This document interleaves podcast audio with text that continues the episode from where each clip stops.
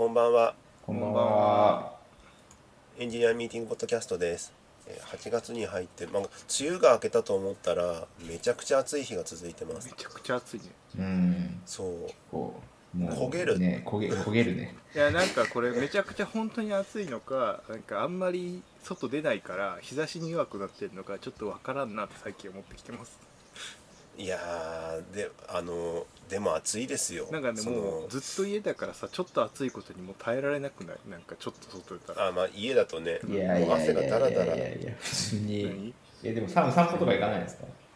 や行くから行った瞬間にもうなんかもう日差しがってならない？え、でもだって、普通に会社行ってたのよ。だって、ひ昼間は会社の中にいるじゃないですか。でもさお昼とさ朝と夜は出歩くじゃない？今ってなんか1日に1回ぐらいしか出歩かないからさ。えその1回で暑ってなってなんか夜でも暑ってなる。だんだん弱くなってき弱てる。くなってなんか人として弱くなってきてる気がするんだよいやまあ、ーいろいろやってますよ。ねあるかもしれない。まあ熱中症には、うん。熱中症には気をつけまあ、ましょう。実際、実際かなり、いあうん。やばいですからね、気温的にも。絶対値でちゃんと。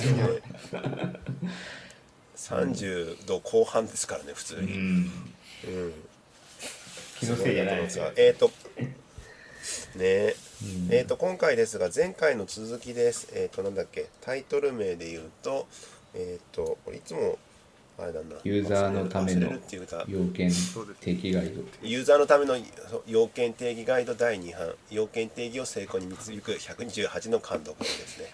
これを読んでいきたいと読んでいきたいと思います。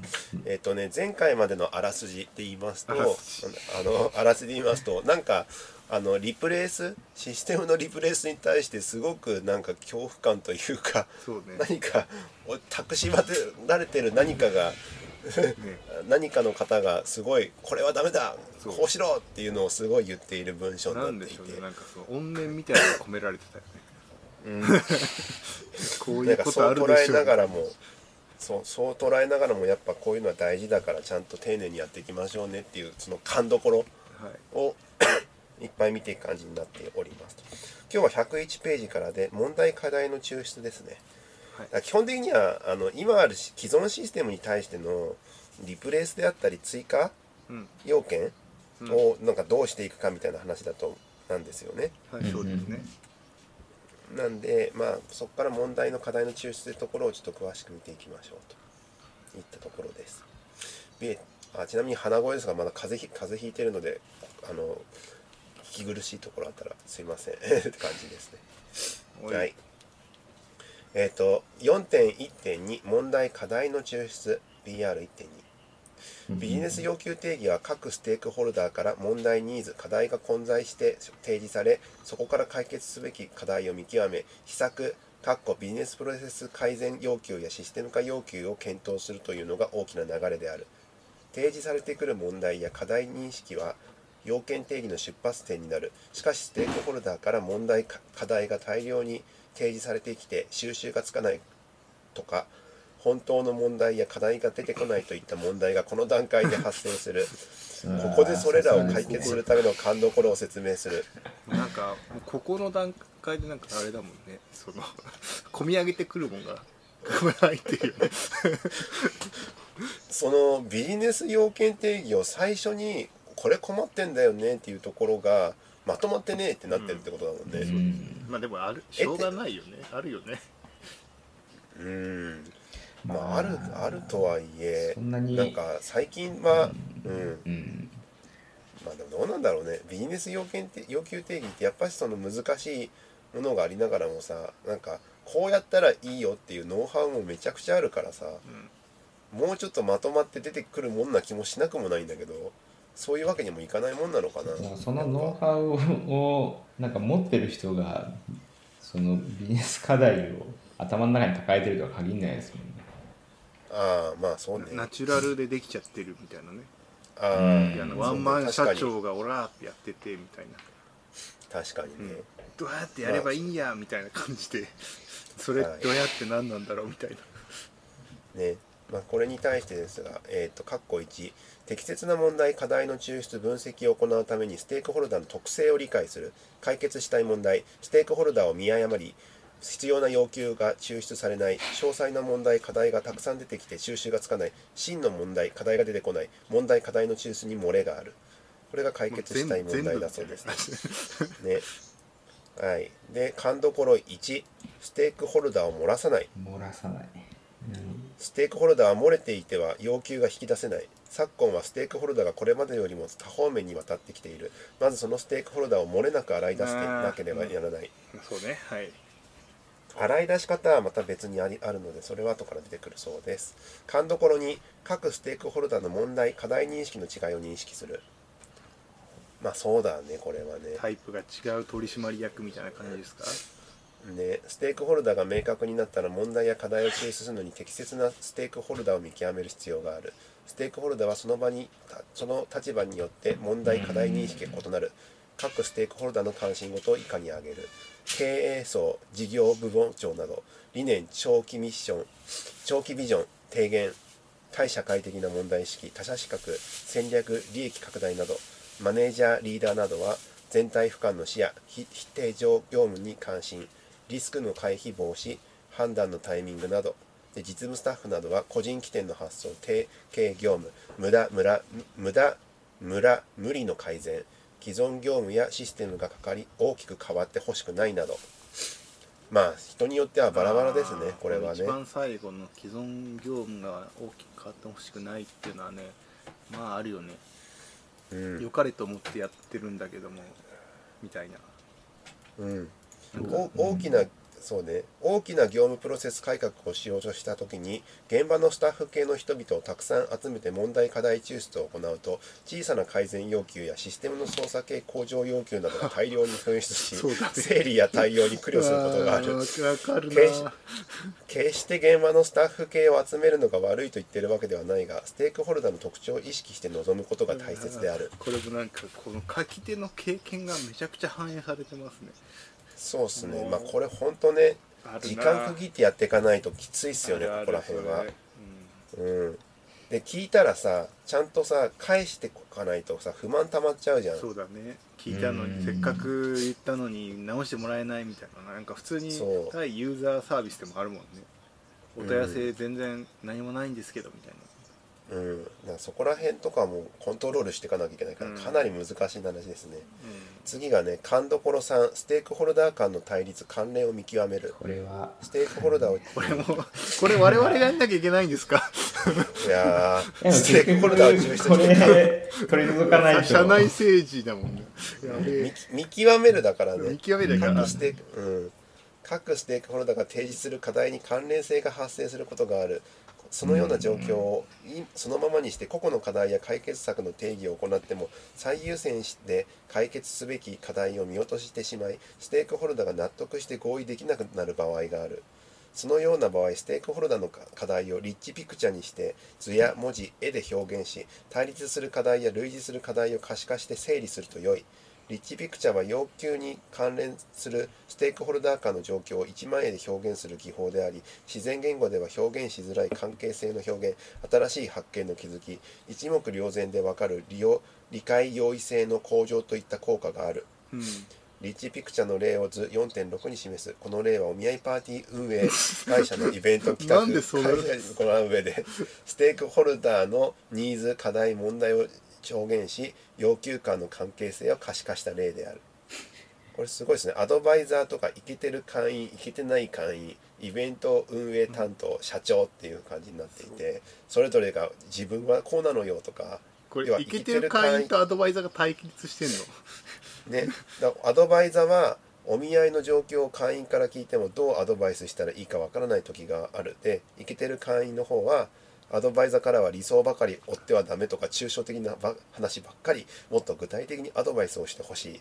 結構個人的な話がいっぱいありますね、うん。これ対立といっても。まあそれぞれの関係者がいろいろね対立してる意見とかはあったりはしますもんね。うん会員同士はでも対立してないですよねここだと。ああいやこれは接点がないんでしょ。イケてる会員とイケてない会員は多分関係がそもそもないからさあのやり合わないってことでしょすげえわかりやすいな。まあこういうのも図図で書いたりとかしてるってことだそうです。でまあ図なんでこれは PDF を見ていただければと、うん。あこれちなみに無料あの前回聞いてない人はダメですけど無料であの配布されているのでうん。よもし興味があればリンクをリンクからつあの見ていただければなと思います。次がですね括弧に問題の原因を分析し解決テーマ課題を抽出する。解決したい問題真の問題課題の抽出ができていない効果的な要求括弧対策にならない。うん。要求すなわち目標ままあありますよね。本当の問題どこにあるのかってやつですね、で勘どころ1問題と課題の違いを意識する。ほ問題と課題の違いについて辞書で引いてみると問題とは研究議論して解決すべき事柄課題とは課せられた問題などとなる。分かるようで分からないといったところであろう。このガイドでは 問題と課題を以下のように定義する。面白いな。一部。問題あるべき姿と現状のギャップとの負のギャップであり解決を要する事実。課題問題を解決するために何をすべきか解決すべきテーマ。ほ例えば例えば問題とはコストの計画値が100の予定であったのに対して実績値が150であり予定と結果が異なったという事実であり課題とはこの例で言うと生産性が低いので生産性を高める必要があるとか生産性は妥当とかコストの見積もり精度が悪いので見積もり精度を向上させる必要があるということになるうなるほど。で解決すべきテーマとして設定したものが課題である。うん。といったところですね。よくまあよくありますね。問題と課題はちゃんと分けましょうっていうのはね、わかる。ですね。で要求で要求の源泉を分析する。勘どころ2ですね。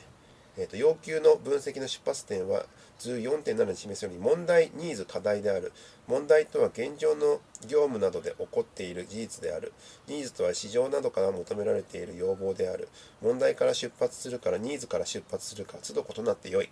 ニーズを叶えたいがどのような問題があるかどのようこのような問題があるのでニーズに対応できないというように裏腹の関係にあるからだ、昨今で新たなビジネスやサービスを検討するときはニーズだからだけから発想することもある、うん。問題ニーズを明確にするということは要求を定義した理由。すなわちなぜ原因を明確にすることであるなぜがないと納得感が低く課題や解決手段に対する合意形成がしづらい。なるほどね。なるほどまあ、なぜ源泉のなぜの課題ですね。問題とニーズがあって課題出してそこから要求で目的手段などに移っていくそうね。うん。このニーズから出発するもよくあるなんかやり方というかこれスタートアップがよくあるやり方だよね。アメリカの。そう。そうまあねニーズから出発して本当は問題だと今まで思ってなかったことをめちゃ問題なんだよって明確にしてあげてそれにソリューションを提供するみたいな。うん。ウーバーとかそうだよね めっちゃ問題なんだよはなんかあれじゃないですか。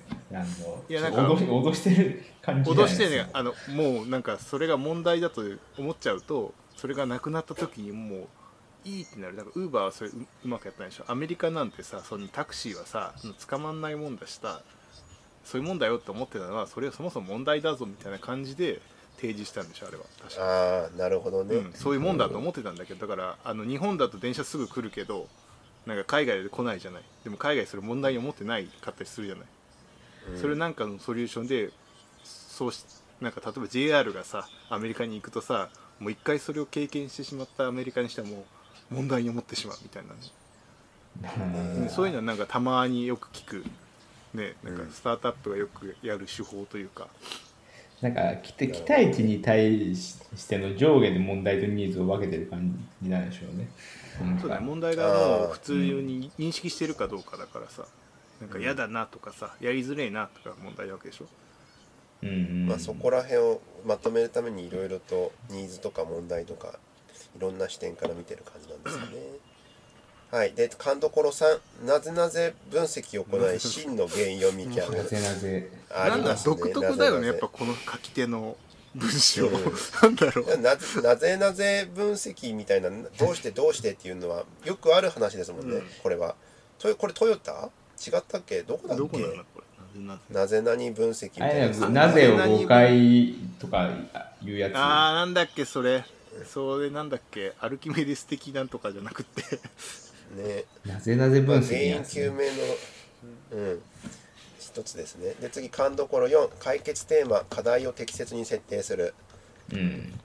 まあ、本当に解決すべき課題を見つけること原因分析を実施すれば本当に解決すべき問題を見つけることができるといったものですと。うん。で真の原因を見極め何を課題として設定するかを分析検討する。その際にはボトルネックになっている問題効果の大きな問題などを見極める必要がある。いやーはい。これはあれですね。なんかでもこれし、うん。なんか自分のところで持ってるその思ってる問題でもなんか最近はめっちゃ怒るなって思っなんかその自分のところから出発してるけど結局なんかそれをなんか解決しようって思うと他のステークホルダーとあのぶつかるじゃないですか。なんいやかまあまあ、はい。よくある、はよくあることよ。なんかその開発してて何年も経ってくるともうぜ絶対解決を試みた人が昔にいてその時にステークホルダーとぶつかってるから解決できなかったみたいなやつばっかり残ってくるじゃないですか。はいはいはい。まあそうねなんかそう適切にこう設定する課題を適切に設定するまでできたらなんか勝ったようなもんだなっていう感じがすごい、まあそうだね。そうだね。ステークホルダー間のやつもちゃんと見つけ出してね、うん、いあとはやるだけだもんね、うん。課題見つけたら。やで次いきます。えっ、とね4.1.3ゴールの抽出。多額の IT 投資を実施して新たなシステムを構築したがビジネスプロセスは変わらず箱箱ハードやユーザーインターフェースが変わっただけで投資に見合わなかったという経営層の声を聞く。今日の IT システムには今実施されている手作業の機械化に代表される事務作業の効率化よりも経営やビジネスへの直接的な貢献が求められる、うん。そこでは提示された要求の経営的業務的な価値の価値も要求の品質として捉える必要がある、うん難しいな。ちゃんと読まなきゃダメだな。一般的に経営方針やシステム化方針は構想立案や計画立案で打ち出される。要件定義工程ではこの経営方針やシステム化方針を達成できるように業務要件やシステム化要求を定義しなければならない。しかし実際のプロジェクトを見ると要件定義の内容が手作業の機械化や操作性向上の検討に終始し経営方針やシステム化方針が置き去りになってしまっていることがある。あなぜこのようなこうん。ーうんなぜこのようなことが発生するのかいくつか理由が考えられるが一つは開発する側かっこ情報システムや部門やベンダーか企業の担当者が変わることが挙げられる。要件定義工程では開発する側も検討に加わる開発する側にとっても要件定義工程では最大の命題は作ってほしいものかっこ使用を明確にすることである。したがってこれこれぐらいどれくらい企業や業務を良くするかという漠然としたものよりも今ある業務やシステムの延長上で自分たちがどんな機能を作らなければならないかという明確明確に議論できるものに重きを置かれやすい、はいね。はい。これは確かにね。確かにね。それはわわかるよ。わかります今ある、うん、業務やシステムの延長上か。まあそうだね。分かりやすいもんね形になってるからね。なんかそこまでだってねううん。んどうぞどうぞ。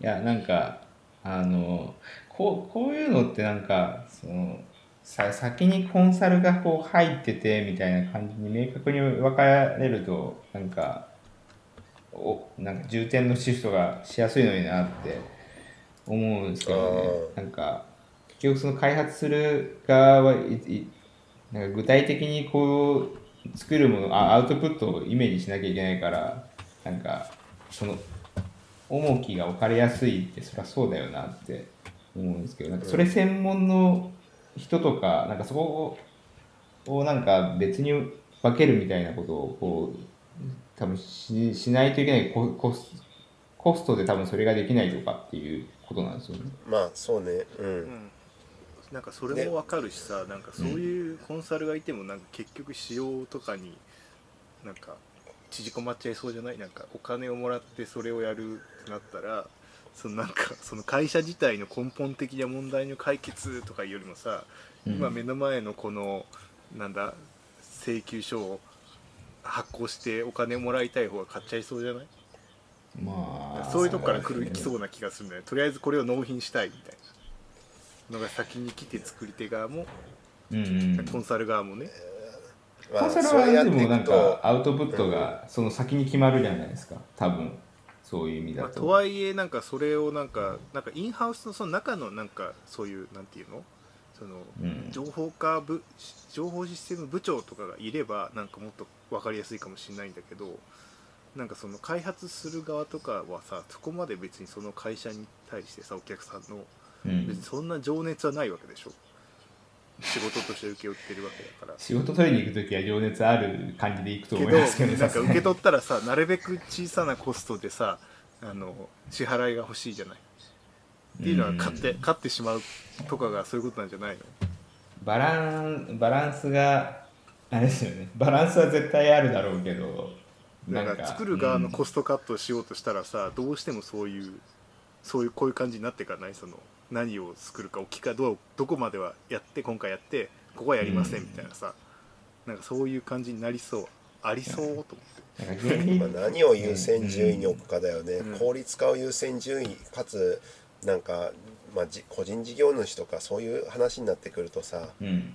そりゃ最小コストで必要十分やってりゃいいじゃんみたいになっちゃうしねなんかビジョンがないことにはさなんかうまくそれはいかないような気がするしさそうね。外の人がビジョンをその会社に持てるかってなかなか難易度高いよね。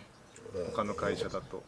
でも俺でもあれですよね。要要件定義がすすごい重要だみたいな意識が人にそもそもないのがまあそれもそうだね。ート時点です。お互いにないからっていう。ねうん はい、でもう一つの理由がステークホルダーの価値観がこの異なることである。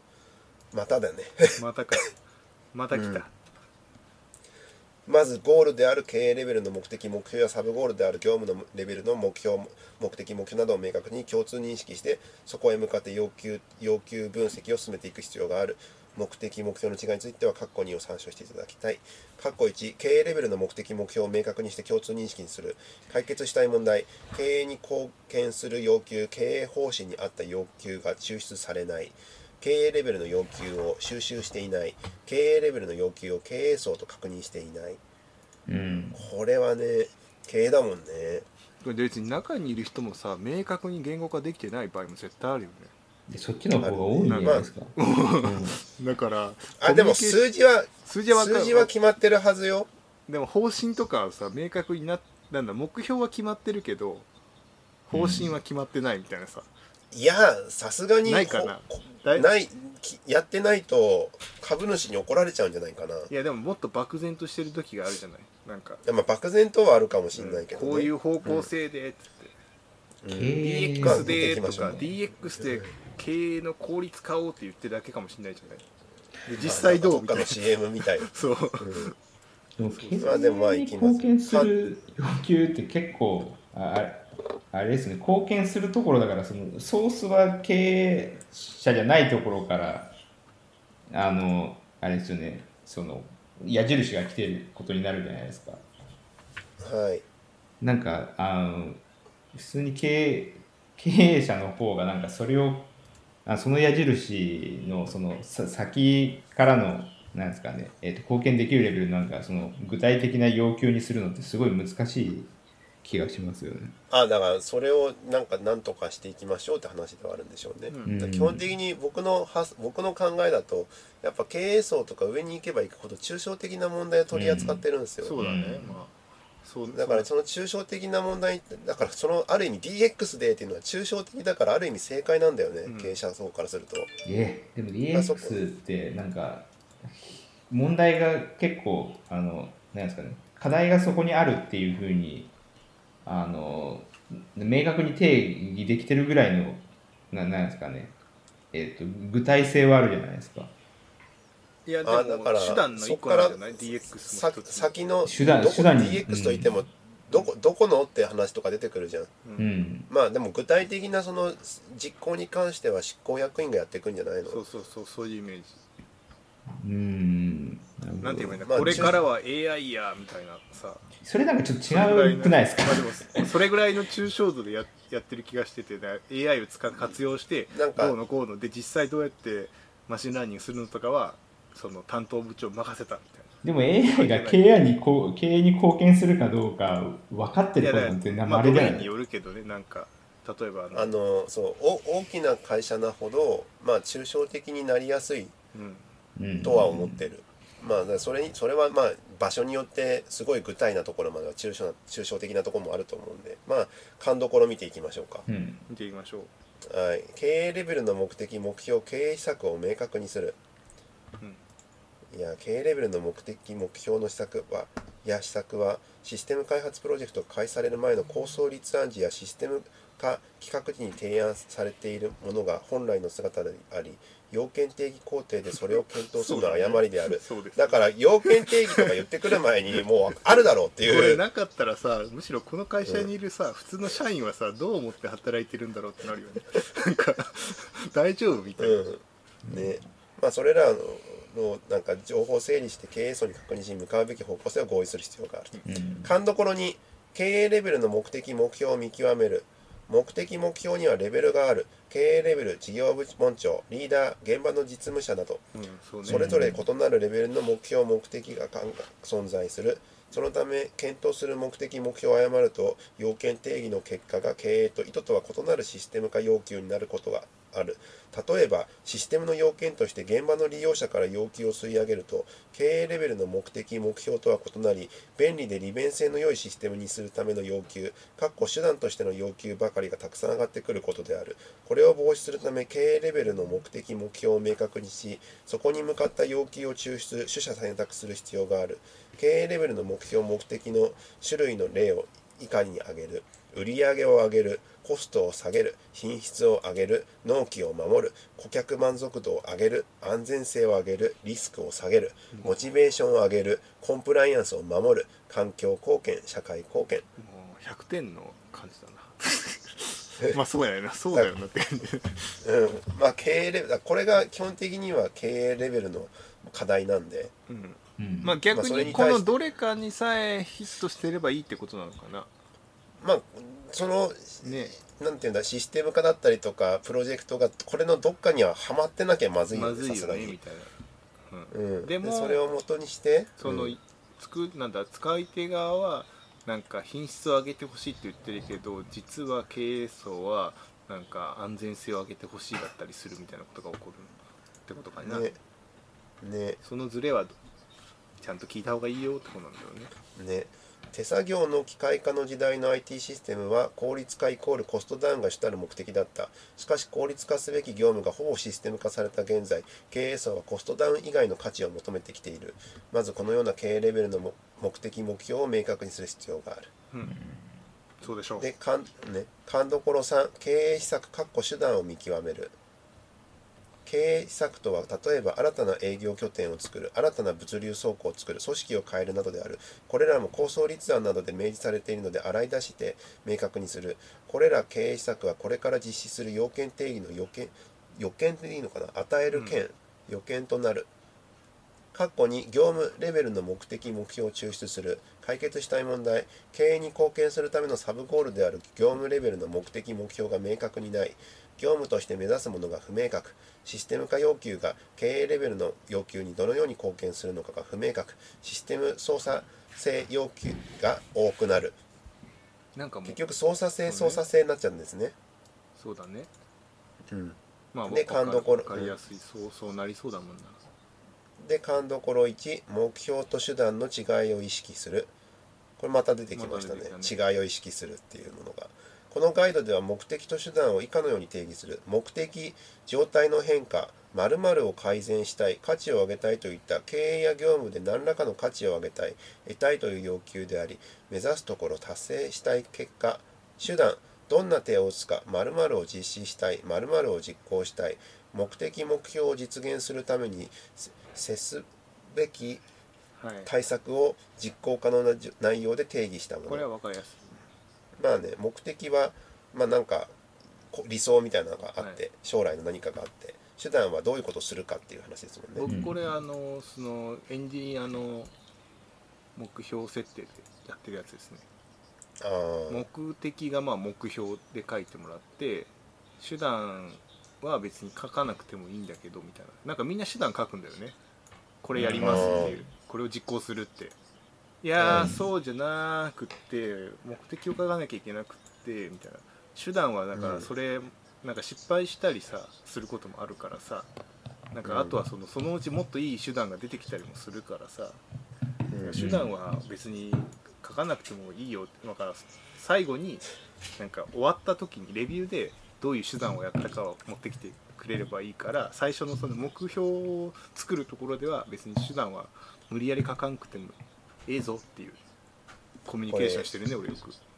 なるほどね、うん。でもこれ次ややこしいな、うん。勘どころに目的と目標の違いを意識する。怖いよ。なんだこれは。どういうことだ。さっきまではい言ったのに、えー、と目的と目標を本書では以下のように定義する。目的はも目指すべき方向でありゴールである目標とはその目標を達成するためのマイルストーンであり目標は今このくらいだがいつまでに達成時期このくらいの効果を目指すのかというを示す具体的な時期と指標を持っている。このような定義すると,、うん、と整理しやすい。OKR のオブジェクティブと key result みたいなもんですかね。まあそう近さ的にはなんですかね。あきビジョンまあかビジョンみたいうん。 objective が目的でそれに対するのその目標 A キーリザルト1キーリザルト2みたいな感じなのではない？関関係性は似てそうですけどもも目的はゴール届きそうっすねこれは。なんか目的はあれ大像もあるもんな。じゃないですか。目的がその objective なのはなんかあってそれ key result はなんかあれあれって複数の指標じゃないですか。だからなんかここれってなんか目的に対してい一次元的だけど OKR の方がなんかそのラインが多いですよね。これもそうじゃないの。目標 A と目標 B がそういうことなんじゃないのかな。図でうん図がちょっとラジオで伝わらないと思うけど。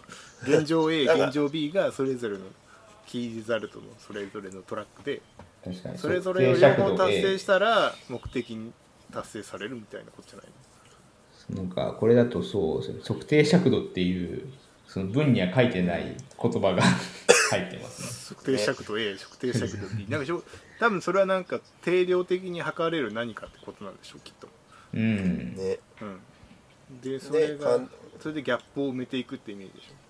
そうだね。で勘どころ3目的目標にはレベルがあることを意識する。ほよ、うん、でこのレベルについてこれも関連付けがいっぱいあるな。じあ要は上位レベルの目的もこれもちょっと OKR に似てるね。うん。上位レベルの目的目標として売り上げがの伸ばす。があれば下位レベルの目的目標で提案数を増やす。商談勝率を上げる。新商品リリースサイクルを短くする。とかですね。なんか KPI ツリーみたいなやつですね。うそうだね。なんかかそっちに近いプロダクトチームは大体こういう感じでさそのうん。親 OKR からさこう OKR にこうなんか作っていくみたいな感じと似てる感じがするな。うん。そうね、か。で勘どころ4業務レベルの目的目標を抽出する。経営レベルの目的目標の施策は抽出すするというより要件定義の予見の確認であった。経営やこう業務に貢献する IT システム化要求を抽出するには経営レベルの目的目標を目指した回過去業務レベルの目的の目的目標に相当する要求を獲得しなければならない。業務レベルの目的目標の抽出には2つのアプローチがある。経営レベルの目的目標に沿って部門長などが決めるトップダウンアプローチと現場の意見を聞いて現場の課題や要求を実現するために設定するボトムアップアプローチである、大丈夫かなんか危険な匂いはしてきてるぞ俺はもえどういううなんことか板挟み状態になりそうじゃないって感じがするけどまあこれででもどっちか一つを厚めにするとかそういう感じなんじゃないですか？いやなんか経営？答えは書かれてるんでしょうきっと。うん。でも両両両方のアプローチを併用して抽出することも多いって書いてますよ、この後。うん、で経営レベルの目的とシステム機能レベルの要求手段だけがあり業務レベルの目的がない中抜けの要件定義書を見かけることがある。この場合完成したシステムは経営層の意図とは異なるものや業務プロセスの変わらないものになりがちである。経営層の意識とシステム開発を有機的につなげるためにも業務レベルの目的の抽出設定は重要になる。はい、で4.1.4で手段の抽出目的が明確になったら次は手段の抽出である。手段とは目的を達成するために〇〇を実施したいという内容の要求である。経営レベルの手段すなわち経営施策は前ステップで、えー、と全ステップで明確にしたのでここでは業務レベル以下の手段である。業務手段や IT 手段を抽出する。括弧1目的目標を意識して手段手段を抽出する。解決したい問題効果的な手段が抽出できない。経営や業務に目的目標に効果的な手段が抽出できない。システム化の手段やシステム操作性の手段が多くなる。勘どころ1手段のレベルを意識する。手,、えー、と手段にも前述した経営レベルの手段経営施策から実実務実業務上の手段人が行う手段などシステム化するという手段などがある。これらの手段と目的が有機的に関係づいていくる必要がある、うん。目的手段の全体イメージを図4.11に示す。これもあれだね図になっちゃいますね。うん。要は目的がツリー状になってるんですよねこれ。ピラミッド状になっていて、現場レベルの目的があり下に手段があるみたいな感じですね。そうですね。でちょっと目的上の目的に対して、まあ、手段がはみ出ることもあれば下の目的につながる感じにもなってますこれでまあどうどうポインどういうことトはこれ全部がつながってることがポイントなんだよねきっと、まあねそうだねのなんか空中に浮いてる目的がいたりすると、それはどうなんだいってことなんだよねきっと。ね。うん空中に浮いてる手段は何何なんですかね？なんか直接いやもうここでそうじゃない？解決する手段なんでしょうね。なんか経営のなんかさ全体像を把握したいみたいなさ目的があったらさもうそこに手段というかソリューションが提示されればそこで解決するみたいな。ああ全然ああなるほど。そう。で勘どころ2で手段の十分性から他の手段がないか検討する。手段は複数考えられるより効果的な手段がないかを探ること。新たな要求の抽出と複数の案の中からどの手段が目的を達成するためにうん。最適な方法かを検討することは重要であるこれはね検討イメージとかいろいろあるんですね、えっと、まず図4.12を示すように現状の問題を仮に手作業で集計していることとする。うん。問題を解決する方法としてまず自動集計するシステムを構築するが思い浮かぶここで一度目的に立ち返り問題を解決することでどんな目的を達成したいかの検討をする。仮に情報提供スピードの向上が目的であるとしたらこの目的の達成のためにどんな手段が考えられるかを検討することができる。集計前のデータでも良いから早くデータを利用することにようにしてみては BI ツールを導入し現場が必要とする形で自由に集計できるようにしてはなどといったアイデアが出る。大切なのは目的を達成することである。すなわち目的を達成するためにこの手段で十分かどうかを検討することにより効果的な新たな要求を抽出できるかもしれない。なんかもう要件定義どころかアイデアを出さなきゃいけないレベルになってきてるんですね。なんかもうコンサル業みたいになってきてる感じ。か勘どころだからね、うん。手段の結構大変だな。十分性っていうのがなんかすごい、はい、あれですね。お大めっちゃ大事ですよね。なんかこそうだね。う一回手段があ明確になんかわ分かるともうこれでいこうってなりがちじゃないですそうだね。はい。かなんか十十分かどうかみたいなのってなんか割とめちゃくめちゃくちゃあの軽視軽視され軽視されてないけどなんかなんだろうなネクストアクションをすなんかすぐ作ることがすごいこう価値があるみたいになっててなんか手段の十分性を検討する時間がなんか無駄みたいになんか扱われることが結構多いな。そうね。まあそうだよねうん、んでも手段はたくさんあっていいと思うしなんかどれが正解かって結構難しいからまあ普通にやるならプロトタイプ作ってとかいろんなとこに聞きに行ってとかだよね。でもなんか手段が複数考えられればいいですけどなんかまだその考えついてない手段があるんじゃないかみたいなところだとなんかそこはやっぱなんかも網羅するのが結構難しいですよね。いやそうよ。でもそれを要件定義する人たちがやるのかっていうとなんかまあまあ大変な気がするよなと思っちゃって。うん。なんかそのその会社にやってほしいよね。まあコンサルとして入ってそこでいろいろやってこれができてから初めてじゃあやりましょうかって感じに動き出してほしいよね。コンコンサルでここまで具体的な手段まで落ち落ちてくるはくるでなんか怖い気がリスク高い気がしますよね。いやすごい優秀なコンサルでしょうねだからも優秀なコンサル。え優秀なコンサルーはい、で次です。勘どころ3、業務手段、システム手段の双方を抽出する。IT システム化して提供してほしいという要求は手段に対する要求である。IT システムからサービスを利用して業務をし実施する業務側からの要求であり、システム開発が前提の場合、システム部門やベンダー企業はこれを重要視しがちである。しかし忘れてはならないのは業務としての手段抽出要求の抽出である。すべては IT システムの機能という手段だけではなく、業務自体を見直す、業務の運用を補うなど、業務手段である要求の抽出も忘れてはならない。業務の改革、改善が前提の場合は特に重要である。そのイメージを4.13に示す。うんだからもう IT システム離れてるよねこうなってくるとます。ます、業業務層のシステム実現手段で人は営業力向上教育を実施する。商談情報を共有化する。これは IT にする。で営業開発合同商品企画会議を実施する。これは人。IT はコストパフォーマンスが高い商品を可視化するでこれによって、えー、とシステム機能をそれによそれに作っていくみたいな感じのことをやる合わせてカバーするみたいな感じだねね。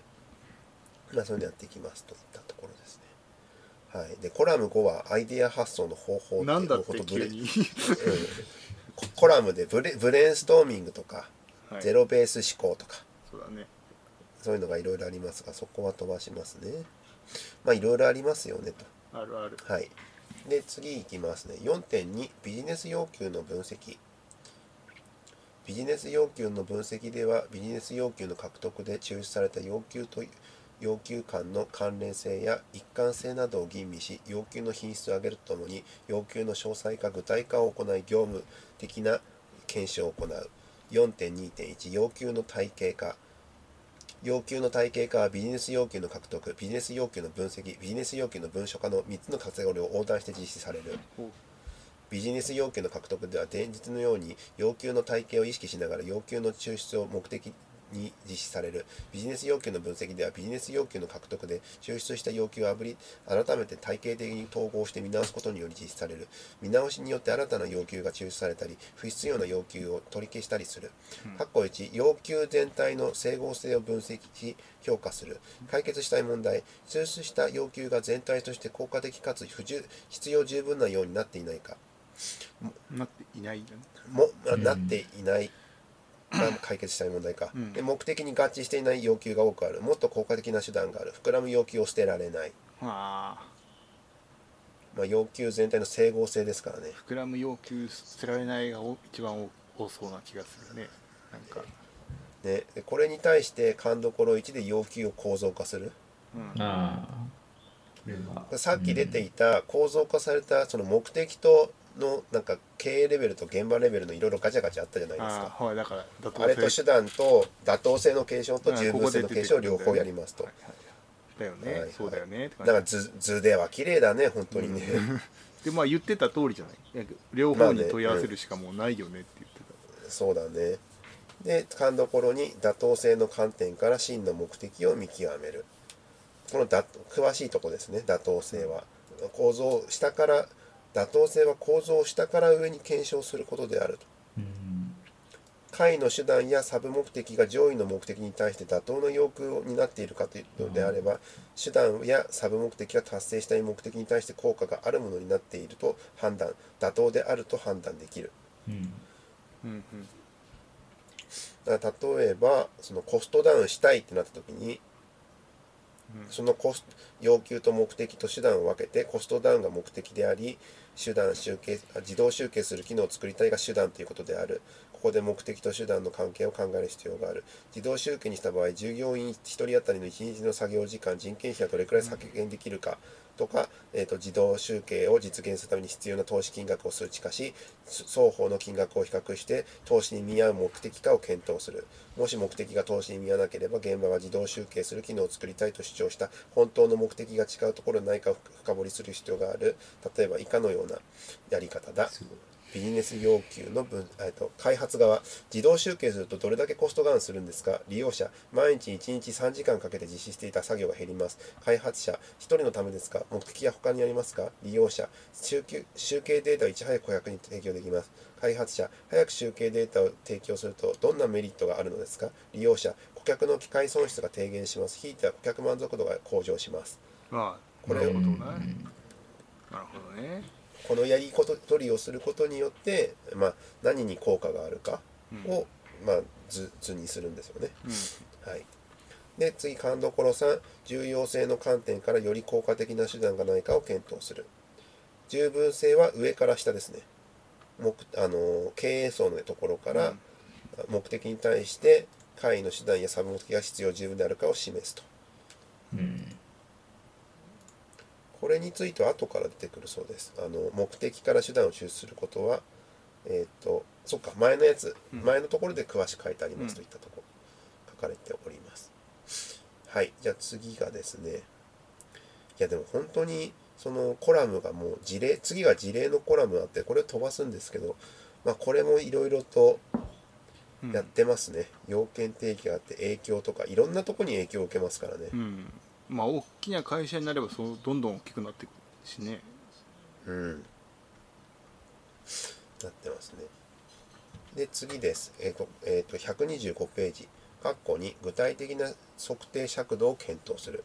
解決したい問題要求に具体性がない。具体的な数値目標がない。具体的な対策になっていない〇〇を向上したいといった目的目標はそれだけでは具体性がない。そのためにはいつまでどのくらいの向上したいかまでを明確にする必要がある。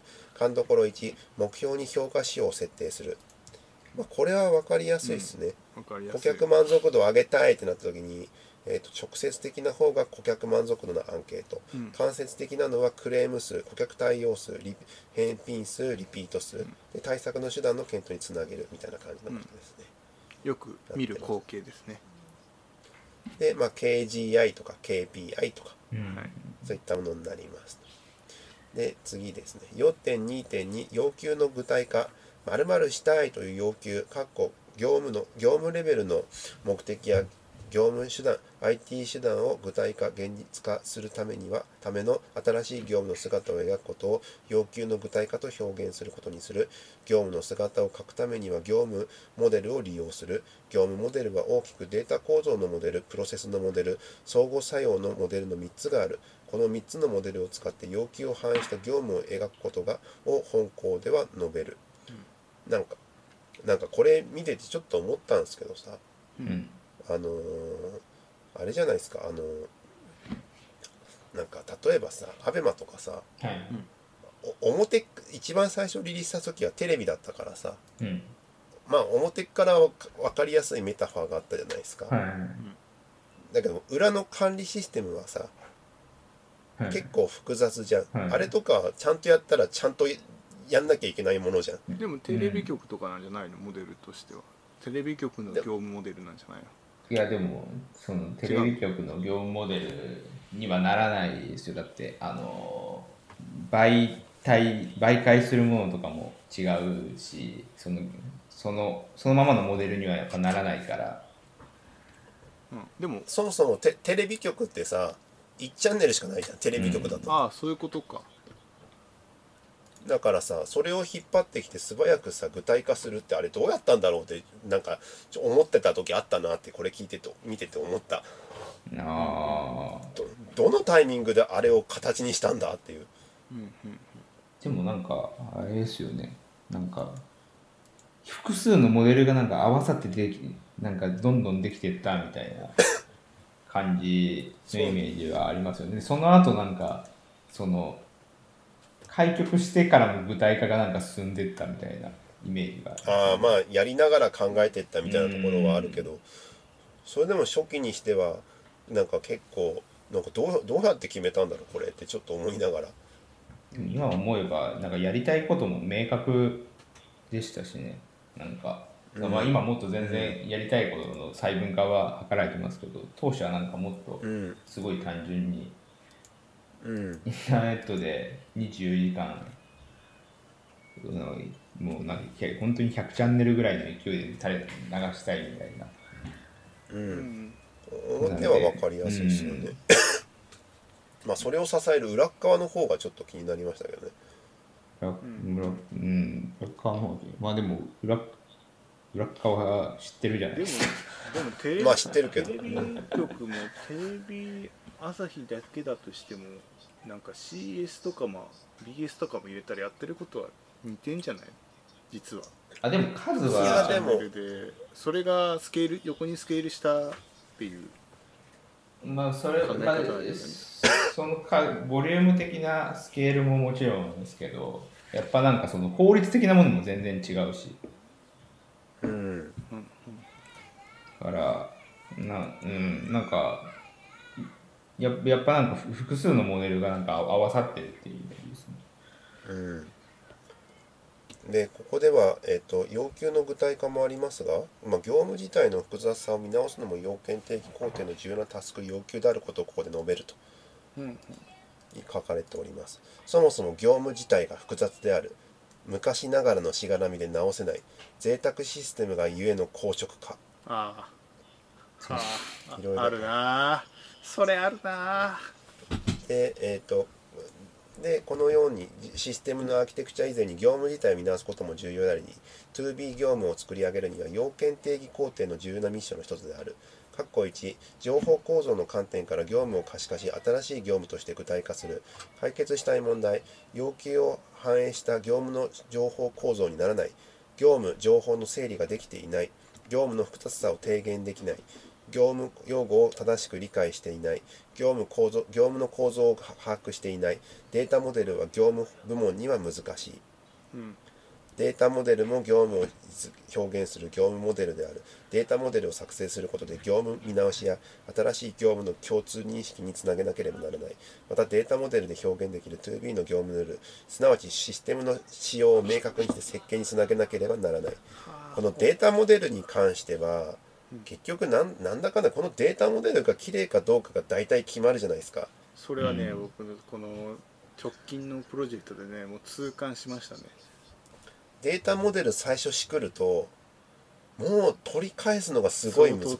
てかそれまではやっぱなんかデータモデルちゃんとみんなできてたんだなと思ってなんかラッキーだったの、なんかそんなに困ったことがなかったからで、うん。一発そのすげえ困るデータモデルのプロジェクトに捕まってみるともう何するにしてもそこが問題になるのよ。うん。なんでみたいななんかバグの温床にもあるしなん本番だとこうなるみたいなさこともそういうことが起こりがちだしさ、もうほんとつらいっていう。本番だとこうなるみたいなのがあるんですか？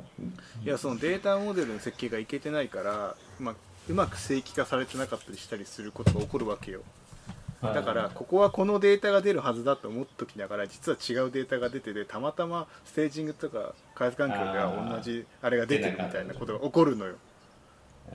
そういうのはね、もう痛感したね。もうえ？ってなるもん。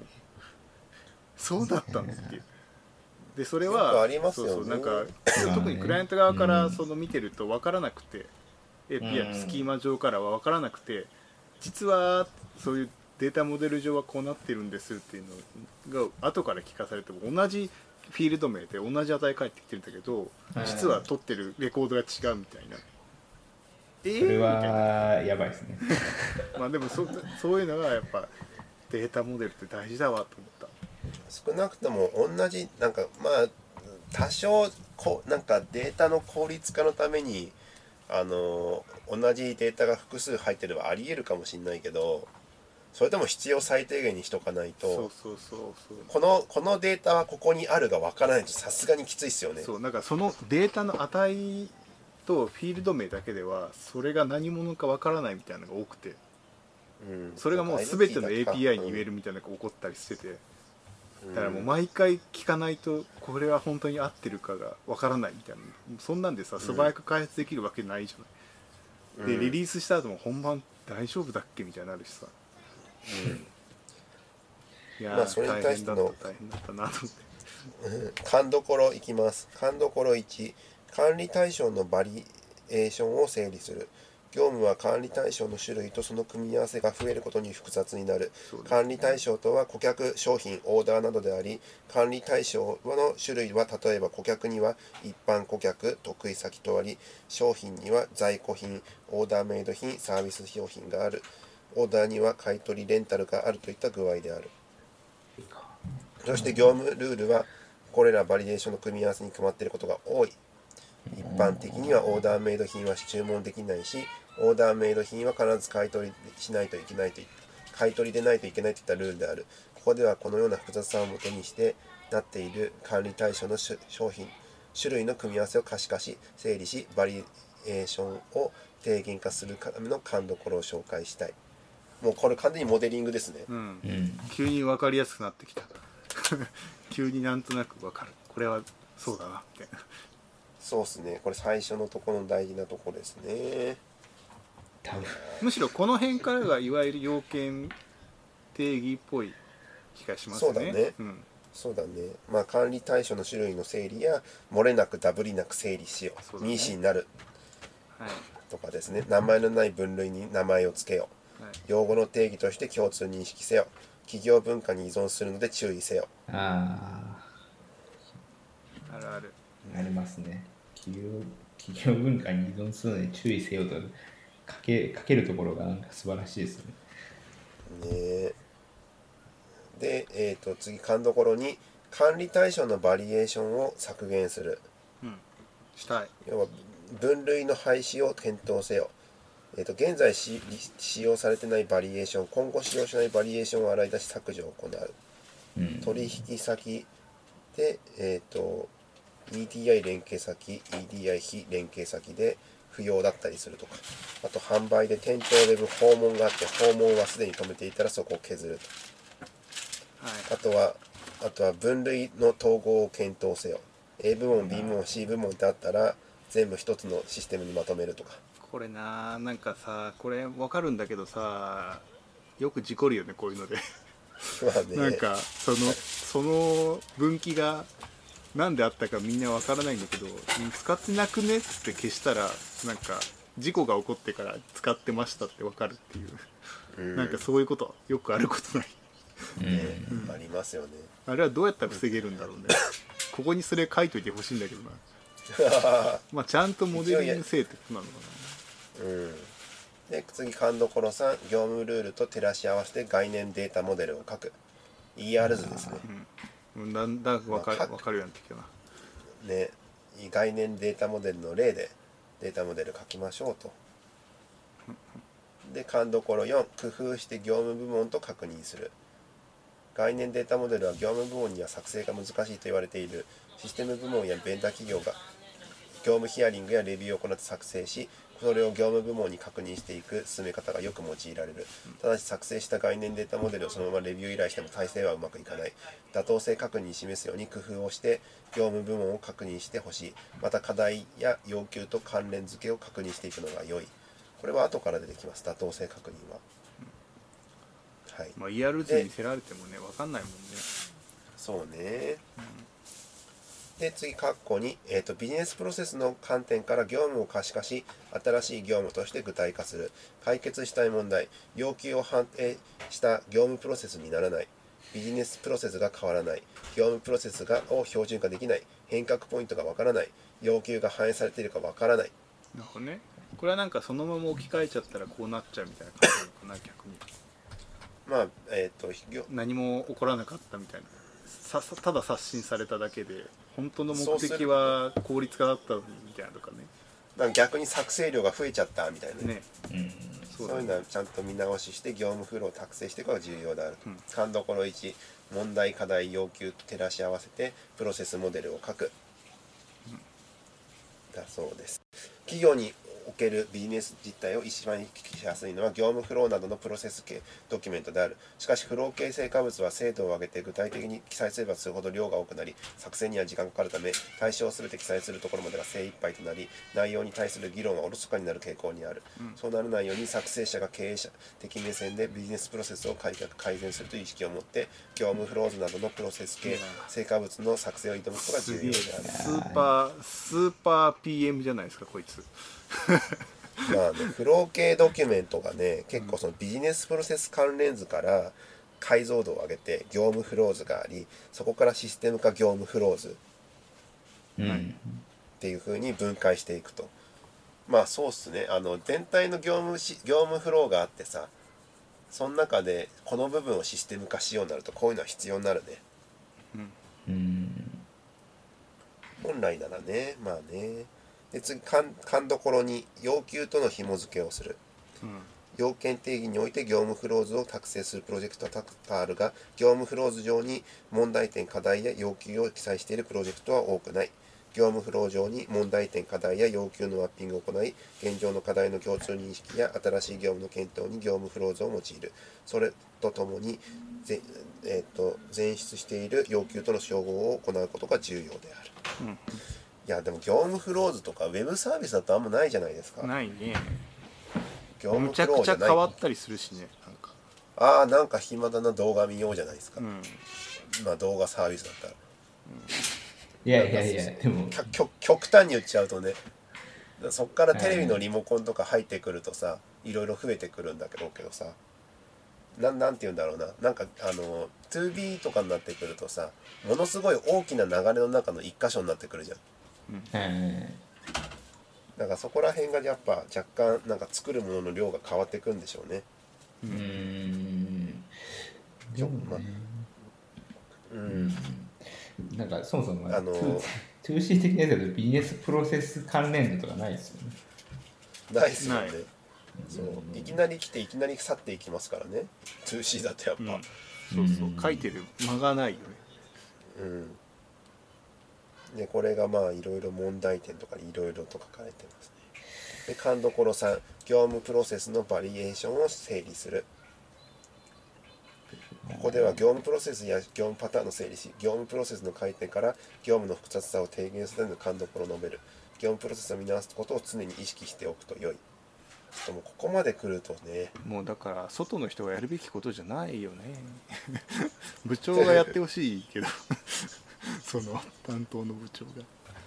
業務プロセスって意図的に決めてます？それともいつの間にかできてたりしてます？いつの間にかできてます、いつの間にかじゃないかやっぱね。だってなんか最初のうん。ママニュアルがあってそれにどんどんなんか後継ぎ後継ぎでこう巨大化していくってイメージじゃない？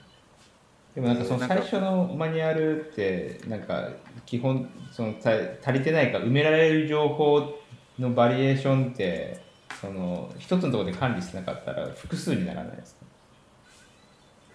いろいろできますよね、例えばそのグループ ABCDE がなんかあるようなあのラインがあってその、最初のドキュメントはミニマムだからなんか原型はなんかそれだったけどその5個ラインがあったらそのラインごとにバリエーションができるじゃないですか。いやでも一応あるんじゃない？あれとかじゃない？だからあのなんだっけ？六ヶ所村の事故だっけ？あの裏裏マニュアルがあったとかそういうパターンのやつ？ちょっとして。ああ裏マ裏マニュアルがあるパターンね。同じ同じこほとんど同じことやってるんだから同じやつがあるんだけどそれは A を基本にしててちょっと B のチームにはマッチしてないから B が裏マニュアルを作ってこうやってるとかはなんか結構あるんじゃない？なんか例えばそのなんか飲食のチェーン店とかはさ多分基本的には一緒じゃない。でもその店独自の独自ルールでやってるみたいなとこは普通にあるんじゃない？ああまあそうそうそうですね。ただなんかそそのど独自レベルのし進化がなんかどんどん積み上がっていく気がする。そうそうそうそうそう。それが王将みたいな感じだね。王将はもう完全に店ごとに違う店だから。でもあれあれはなんかもうメニューだけ一部一緒って、逆にでもだってあれはもうそうい意図的にそうしてますよね。意図的にそうなってる。まあ、プロセスをまあそういうのを出してどっかを省いたりとか、うん。まあいろいろやっていきましょうとか連結したり並列化したり集約したり廃止したりっていう話が載ってますね。で勘どころ4、うん。ね業務パッケージの適用を検討する、うんまあ、業務パッケージ導入は業務の見直しや標準化を手早くやる手段実現する方法であるが安易に考えると失敗する場合もあり導入に注意が必要である。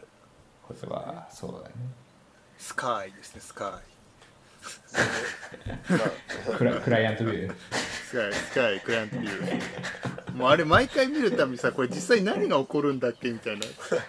これな何を解決してるかよくわからんなみたいあれ監視監監視ですよね監視。でもなんかな監視。新クライアントで使用するんあれ。なんかあの MJS とかにもなんか同じ CM に同じ方向性感じますけどね。そうだね。なんか漠然としてるよね業務改善 まあそういうのも入れると業務をあ標準化したいって時には有効な手段ですよと。標準化あでもあれですね。標準化っていうのとあとなんかそのネガティブな言い方するとそのパッケージに合わせていくみたいな感じですよね。そうですね、うん。でもそれ結構多い気がするな。なんかパッケージに合わせてやるみたいな、うん。なんか結局パッケージになんか合わせれると他のソリューション組み合わせたりとかもできるからなんかコンポーネント化が図れるんですよね。なんかあれとかそうじゃんないの、あのトレッタとかさ、うん。そうそういう感じじゃないなんか。そうだね。リクルートのエアレジシリーズに近いものを感じるよね、はい、で次この章最後ですね。か情報とプロセスの両方の観点から業務を可視化し整合性を確認する。解決したい問題。情報と業務プロセスの関係が複雑で不整合が発生している。情報と業務プロセスの整合性が取れていない。業務パターンが多い概念データモデルはデータ情報とその関係から業務を表現するに対し業務フローなどのプロセスとその流れの観点から業業務を表現する。各々が業務を異なる観点から写像している。これらのモデルを両方の観点からモデル化するのが相互作用のモデルである。概念データモデルと業務フローを別々に作成した場合にはその整合性の確認が不十分であることがある、うん。そんな時相互作用のモデルを作成し検証することができる。また相互作用のモデルの方が業務を分かりやすく表現することもある。勘どころ1相互作用のモデルを描き情報業務プロセスの両面から業務の実用性を確認する。振る舞いのモデルとは状態遷移図やクルト図に代表されるモデルである。管理対象のライフサイクルを表現したもので業務上のイベントによりエンティティである状態が別の状態に変化することを明確にしたものである、うん。まあ要は業務状態遷移図のイメージとして、まあ、欠勤とか、うん。えー、と業務外による、えー、ときなんだえー、と傷病による休職元の業務で復職退職他の業務で復職とかなんかいろいろとその退職フロー業務の、うん。業務上の怪我とかうんあった場合にどうなるんだっけっていうのを書いた図がここに書いてありますね。うんでそれによって変化していくから多分勤怠とかその人人員管理ツールはそれを元にして設計をしていかなきゃいけないんで、うんうん。まあ、そういうツールがあった方がいいよね。復職機能忘れてたとかでしょ、ね。うん、そうそう復職できない。復職できないですシステム上の制約 だからだから,、ね、だから今とかあのねあの交通費とかさじゃなくてさあのリモート費用に切り替えるとかってもしかもしなんかそういう管理をどっかのシステムがあってさうん。交通費管理以外のものが適用されてなかったらさそうだね。ててんやわんやになってるかもしれないっていう。ギャーみたいな。ね、で勘どころに業務パターンを削減する、似て非なる業務を標準化したい。幹となる業務と枝葉である業務を切り分けたいといったニーズも多くなるでこれでこれを切り分けていくといったところですね、業務パターンの可視化とか大変ですね。これは。うん。いろんな商品とかこういうふうにこういう状態になっていますでそれを業務の流れがいろんななんかお店でも一つなんかお店なんか注文発注とかなんかあるとしてもいろんなパターンがあるじゃないですかね。きっと、うん。それをいろんなパターンだを調査して出してそっから抽象あのさこれとこれとこれだけ対応しようって決めていくみたいな感じですよねうんいやー大変だね大変だなはい。まあそこら辺パターンの統合や作品にあり業務の供述はシンプル化の効果が高いといったことになっておるそうです。はい、こんなとこですがもう1時間経ったんで今日はここまでにします。おちなみにこれで42ページですよ。全然進んでない。え全然進んでないじゃんてかええ100 142でしょ142、142、今日101ページから始めたんで42ページですよ。そういうそうそういうこと。これ一応400ページちょっとぐらいあるんですよ。もうこの時点でだいぶお腹いっぱいだしさこれ本当にできるのかって気持ちになってきちゃったね逆に。なんかスーパーマン感がすごい。か感動感動ころですかねなんか多分頭勘どころにだけどこれ書いた人スーパーマンじゃねえかみたいな。多分でもまあ一人だけじゃない。本人ができてるっていう感じとかよりも後悔から成り立ってるんじゃないですか。そう。これはもうスーパーマンな気がすると思ってきちゃっこうしとけばよかった。